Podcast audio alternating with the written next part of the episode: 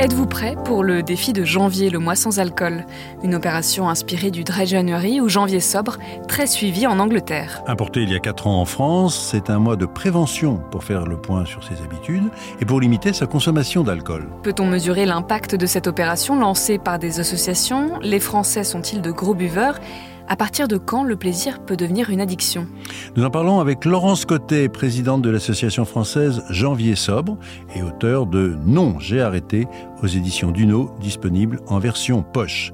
Cette ancienne juriste a été alcoolique pendant 15 ans. Elle met aujourd'hui son expérience au service de la prévention.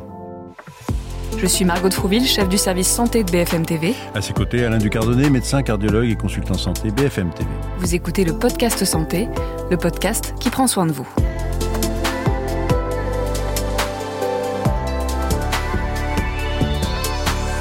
Bonjour Laurence Côté. Bonjour Alain. Alors d'abord, est-ce qu'on peut revenir sur votre parcours? Parce que c'est quand même l'élément déclenchant. Et votre relation à l'alcool a dérapé lorsque vous aviez 36 ans. Oui, mon parcours n'est pas très glorieux avec l'alcool. Et donc à 36 ans, l'alcool va me faire tomber par terre au, sens propre. C'est pas encore la chute, hein, qui elle est à 48 ans, mais à 36 ans, l'alcool a pris le contrôle de ma vie. C'est-à-dire, j'ai perdu ma liberté d'en consommer. Une fois que je commence à le consommer et c'est quotidien, je ne sais plus m'arrêter.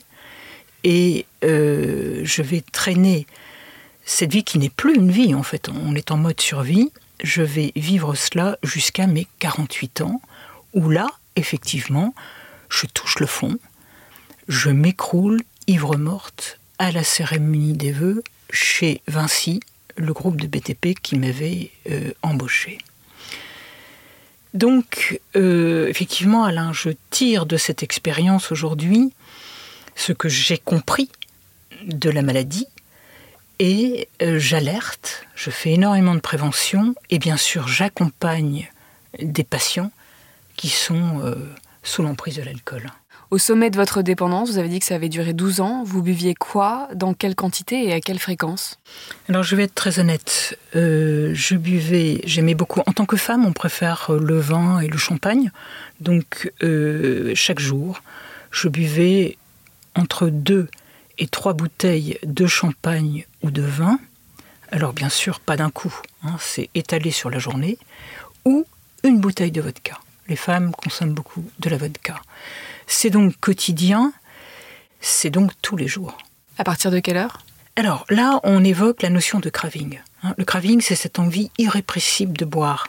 Donc à partir du moment où je ressens ce craving, et ça se... c'est les mains qui tremblent, eh bien, je prends la bouteille et je consomme. Et ce craving, pour moi, le craving le plus important était aux alentours de 17 heures. Donc de 17 heures à 21 heures, là, c'est l'ivresse je m'écroule et je me réveille la nuit vers une heure ou deux du matin, hyper angoissée, parce que j'avais, je m'étais promis d'arrêter de boire, mais on sait bien qu'arriver à ce stade-là, c'est pas la peine, on est malade. Et donc, je vais au travail, parce que ça m'a pas empêché quand même de faire une belle carrière professionnelle, je vais au travail à 8 heures, mais je suis encore sous l'effet de la dose d'alcool de la veille, et de nouveau ce craving, donc ce manque, va se réveiller vers 11 heures. Et finalement, ça tombe bien, parce que comme j'ai énormément de repas d'affaires, de cérémonies, de tout ce que vous voudrez, l'alcool, il est présent. Il est euh, de qualité, il est à volonté. Donc, mon environnement professionnel faisait que je pouvais à tout moment avoir ma dose d'alcool justement, c'est intéressant ce que vous dites, parce que, en fin de compte, il y, a une image aussi de l'alcool. Euh, dans votre expérience personnelle, c'était quoi l'alcool au départ? Parce que ça peut évoluer dans le temps. C'était un plaisir, c'était une occupation, c'était une évasion, c'était une obsession. Euh, comment vous avez vécu cet alcool? Alors, c'est ça qui est fou, c'est que moi, j'aimais pas l'alcool dans, ma jeunesse, dans mon adolescence, j'étais une nana euh, très sportive, qui prenait soin de son cœur, de son corps. Et donc, euh, en fait, on me forçait à le goûter. Moi, j'étais dans une famille qui me disait, mais goûte ce vin, il est bon, c'est dans ta culture, tu dois au moins goûter ce vin avec euh, ce fromage, etc. Donc, on m'a presque poussé à boire l'alcool. Après, c'est vrai que ma vie n'a pas été facile et j'ai toujours été hyper angoissée Et j'ai très vite ressenti les effets de, cet alcool comme un psychotrope qui allait calmer mes angoisses. Et c'est comme ça que j'en ai augmenté euh, la quantité avec un environnement professionnel qui était propice à ce qu'il soit là à tout moment. Et après, cet alcool va devenir un pansement lorsque je perds mon mari à 35 ans, dans des conditions violentes. Là, cet alcool va apaiser cette douleur, donc je pose ce pansement sur la plaie deuil, mais très vite je bascule dans la maladie, et là on n'est plus du tout dans le plaisir, on est en enfer. Vous avez des souvenirs de vous euh, au moment où vous étiez ivre? Oui, bien sûr, et d'ailleurs euh, on les oublie jamais. En cela, je peux dire que parfois je suis miraculée. On m'a un jour ramassée ivre morte dans le 16e sous un Porsche. J'ai terminé aux urgences euh, à l'hôpital et, c'est le blackout. Quoi. Je ne sais pas ce qui s'est passé, mais donc vous voyez, j'aurais pu être violée. Hein. Alors on ne les oublie pas et, je ne veux pas les oublier. Parce qu'on parlera de mon abstinence. Aujourd'hui, je suis tellement heureuse que quand ça va pas trop bien, je me rappelle ces souvenirs et automatiquement, j'ai pas envie de retomber dans cet enfer. Donc le conseil que je donne, ne les oubliez pas. Alors justement, ce, moment euh, intense que vous avez vécu, que vous évoquiez tout à l'heure, cette ivresse de trop en quelque sorte, euh, ça a été pour vous un déclic. Un déclic pourquoi et comment? Alors le déclic dans notre jargon, c'est la fraction de seconde où enfin vous vous rendez compte que c'est une question de vie ou de mort. Que si vous vous prenez pas en main, si vous n'enclenchez pas un parcours de soins, vous risquez d'y passer. C'est pour ça qu'être projeté par terre à cette cérémonie des vœux, certes, sur le moment, c'est épouvantable, je le souhaite à personne, puisque je n'arrive pas en plus à me relever. Je reste longtemps par terre. C'était un malaise, c'était un coma éthylique, c'était quoi? Oh, c'était, c'était, c'était le verre de trop. Je crois que le corps, de toute façon, il arrive un moment, il est en overdose. Moi, j'étais un cocktail explosif parce qu'il n'y avait pas que l'alcool. Hein donc un cocktail explosif de drogue, et le corps, de toutes les façons, il vous lâche. Et moi, il me lâche à 48 ans. Et je le pressentais, cet instant. Moi, je voulais pas aller à cette cérémonie. On m'a obligé à y aller. Donc, je suis par terre. Mais finalement, avec le recul, et ça, je regarde Alain, qui est médecin, c'est le plus beau jour de ma vie. Parce que c'est le gros déclic. Ma maladie. Mais je ne savais pas que c'était une maladie. Personne ne me l'avait dit. En fait, j'en avais parlé à personne.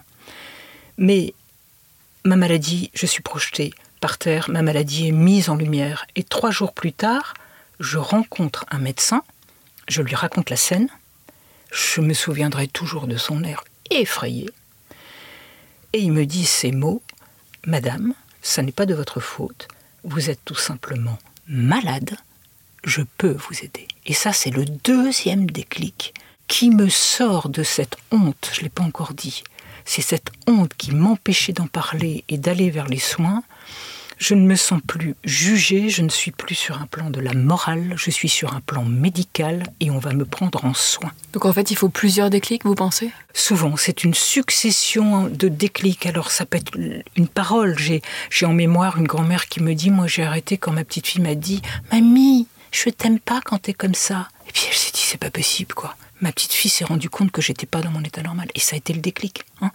C'est souvent une, succession de petites choses qui peuvent sembler anodines, mais le déclic se provoque. Et donc, quand ce déclic arrive, euh, dans votre démarche personnelle, euh, comment vous avez réussi à vous reconstruire, à repartir d'une façon un, peu différente? Quels ont été vraiment les moments forts de cette reconstruction? Alors, d'abord, c'est long, c'est terriblement pénible.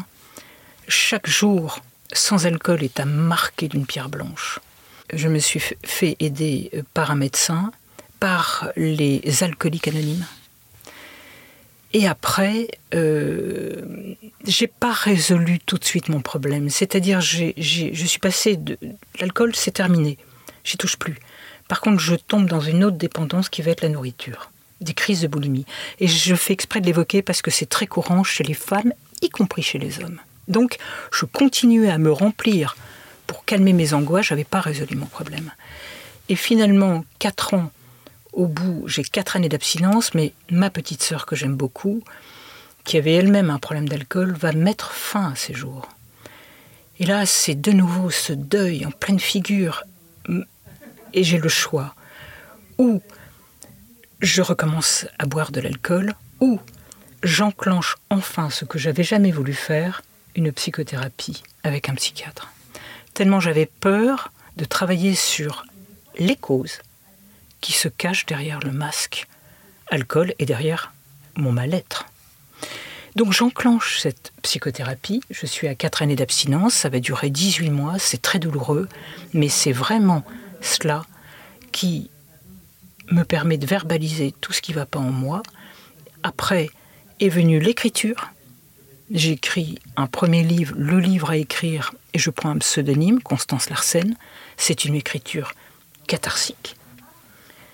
Et ce livre va me donner l'occasion de raconter là pour la première fois mon histoire sur une grande chaîne nationale à visage découvert. C'était en 2014. Et là, c'est thérapeutique. Je me rends compte que j'ai quelque chose, j'ai une mission à remplir. Je n'ai peut-être pas pu sauver ma petite sœur, mais en tout cas, si je peux aider d'autres personnes, il faut le faire. Et depuis 2014, toutes mes interventions, lorsque je suis amenée à témoigner comme je suis en train de le faire, c'est thérapeutique, ça me rend utile et ça contribue à mon abstinence. Vous êtes encore euh, suivi ou traité aujourd'hui? Alors ça c'est une bonne question. Euh, Margot, je ne le suis plus euh, dans le cadre d'une consultation, mais vous avez commencé en précisant que j'étais patiente experte au CHU de Grenoble. Donc je suis intégrée dans une équipe médicale d'addictologie. Donc je travaille avec les psychiatres, avec les infirmières, etc. et j'accompagne les patients. Et c'est une sorte de supervision. Parce qu'à chaque atelier thérapeutique, il y a le débrief, il y a le staff médical, et à chaque fois, euh, ben, je vais le citer, le professeur de Mathéis, qui est mon patron et qui est quelqu'un de génial, bah, il me dit les mots qu'il faut s'il voit que je suis un peu trop dans l'émotion. Donc c'est cette sorte de supervision qui contribue également à mon, abstinence. 87% des Français disent consommer de l'alcool, 77% des jeunes de 17 ans. Alors ça pour autant qu'ils sont malades ou qu'ils sont dépendants, hein. c'est pas forcément parce qu'on boit un peu d'alcool que, que ça peut être le cas. Mais avec recul, qu'est-ce que vous auriez aimé, qu'est-ce que vous aimeriez dire aujourd'hui euh, au début de votre addiction? Quels sont les mots que vous auriez aimé entendre? Tout simplement, d'abord qu'on m'explique c'est quoi l'alcool? Voilà, l'alcool c'est pas un produit anodin, c'est un psychotrope, c'est un produit psychoactif qui agit sur le cerveau, qui vient modifier vos émotions, vos humeurs, vos mouvements, etc. Ça, moi, je ne le savais pas. Après, c'est de leur dire, vous savez, effectivement, vous faites la fête le vendredi, le samedi. Bon, vous buvez sans doute exagérément, mais c'est pas la catastrophe. Vous n'êtes pas encore dans la maladie. Par contre, sachez une chose lorsque tout va bien, ces habitudes exceptionnelles resteront exceptionnelles. C'est le jour où vous vivrez un drame, comme ça s'est produit pour moi, un deuil. Eh bien, ces mauvaises habitudes qui étaient exceptionnelles sont devenues quotidiennes et en une année, je suis tombée dans la maladie. Donc, en résumé, quand tout va bien que ça reste exceptionnel, tant mieux, mais réfléchissez à la question. La vie n'est pas un long fleuve tranquille, vous n'êtes jamais à l'abri d'une catastrophe, et là, ça peut devenir la catastrophe, c'est-à-dire tomber dans la maladie. Aujourd'hui, vous l'avez dit, vous consacrez votre vie à ce combat. Vous êtes présidente de l'association française Janvier Sobre, à l'initiative du mois sans alcool en France. En quoi cette opération est importante? Elle est importante parce qu'il n'existait rien en France rien. Rien. L'État fait rien. Donc, euh, on a été quelques-uns, malades alcooliques rétablis, à réfléchir et à se dire il faut mettre quelque chose en place. On n'avait pas le moyen, par contre. C'est pas grave, on a utilisé les réseaux, ça a été viral. Après, les médias nous ont relayés. Et, euh, eh bien aujourd'hui, donc le janvier sobre existe, c'est-à-dire une fois par an, on invite tout le monde, hein, et pas que les personnes qui ont un problème d'alcool, hein, toute personne, une fois par an, interrogez-vous et vérifiez votre relation à l'alcool, votre mode de consommation, et voyez si tout est normal. Si ça ne l'est pas, allez consulter, allez en parler. Voilà euh, ce qu'il fallait mettre en place. On n'attend pas l'État euh, pour continuer à le faire, surtout que euh, l'impact euh, est très positif. Alors justement, vous nous parlez d'impact positif. comment est-ce que ça se mesure? Comment ça s'évalue? Et quels sont les résultats? Alors moi, j'ai vu qu'il y avait des chiffres qui se baladaient à gauche et à droite. je ne reprends pas ces chiffres. Pour l'instant, c'est trop tôt. Par contre, sur le terrain, puisque je reste sur le terrain, je me rends compte que de plus en plus, je suis invité dans les entreprises, et non des moindres, hein, des très grands groupes avec des milliers de salariés. Je suis invité dans les écoles, les écoles de commerce, les écoles de communication, etc. Devant 500 étudiants, je fais maintenant des conférences, toujours en partant de mon histoire, hein, c'est ça qui accroche. Et puis après, s'installe le dialogue. Donc, c'est en train de prendre, on ne va pas dire que tous les Français euh, vont faire le janvier sobre, mais le mouvement existe et il n'est pas prêt de s'arrêter. Donc je ne peux pas, moi je ne reprends pas les chiffres qui sont donnés parce que je pense que, enfin en tout cas je ne les reprends pas. Mi-décembre, euh, il y a des médecins, une cinquantaine d'addictologues qui ont réclamé au ministère de la Santé de soutenir euh, l'opération en janvier sobre. vous regrettez ce manque de soutien des autorités? Oui, mais alors oui, oui, sachant que l'erreur qui est commise à mon avis, c'est de comparer, de vouloir traiter l'alcool comme le tabac. Or, c'est deux produits différents. Le tabac tue. Voilà, ça on le sait, on fait tout pour que les jeunes ne commencent pas. L'alcool aussi. L'alcool tue. 75 000 morts dans un cas, 41 000 dans l'autre. Exactement, mais tue les personnes qui iront dans l'excès ou dans l'abus. Mais 9 dixièmes des Français le consomment tout à fait raisonnablement, avec modération. C'est-à-dire deux verres par jour et pas tous les jours, et je trouve ça déjà beaucoup parce que ça en fait quand même 10 par semaine. Rappelons d'ailleurs que ce sont des seuils à ne pas dépasser et certainement pas à atteindre. Hein. Donc, on ne peut pas comparer ces deux produits. Il faut communiquer différemment et essayer d'expliquer aux gens, si vous voulez le consommer, cet alcool, toute votre vie, eh bien, respectez ces seuils à moindre risque. Alors que la cigarette, moi je suis arrêté de fumer. La première cigarette est à bannir, pas le premier verre d'alcool. Est-ce que, comme certains le pensent ou le disent, euh, en fin de compte, les politiques ne s'engagent pas parce qu'il y a quand même cette puissance du lobby, de l'alcool, du vin euh oh, Sans doute, sans doute, mais bon, les alcooliers, vous savez, ils voient également leur, euh, vente d'alcool chuter depuis des années. Hein. On est vraiment en train de prendre conscience qu'il faut arrêter de trop boire, etc. Après, bon, bah, ils défendent leur business, ils sont dans leur cœur de métier. Euh, les, addictologues le sont également. Et quant à l'État, ben, on voit bien que la politique du en même temps euh, fait qu'ils font rien.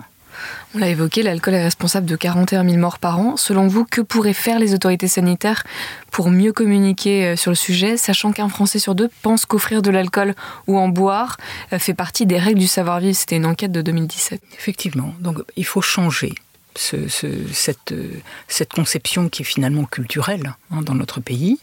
Il faut que les gens comprennent qu'un apéritif peut se faire euh, avec des boissons non alcoolisées. Et il y a un certain mouvement qui est en train de se dessiner. Vous avez de plus en plus de boissons de tout type non alcoolisée et les jeunes l'apprécient.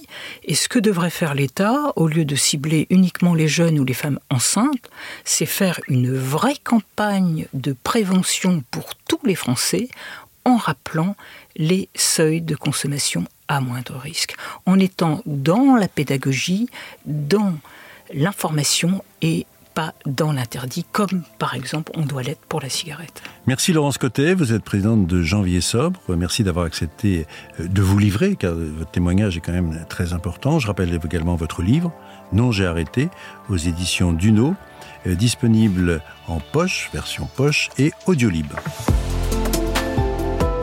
Merci d'avoir écouté le podcast Santé. Si vous avez aimé cet épisode, n'hésitez pas à le partager, à nous laisser un commentaire ou une note. Nous, on se retrouve la semaine prochaine pour un nouvel épisode et d'ici là, prenez, soin, de vous.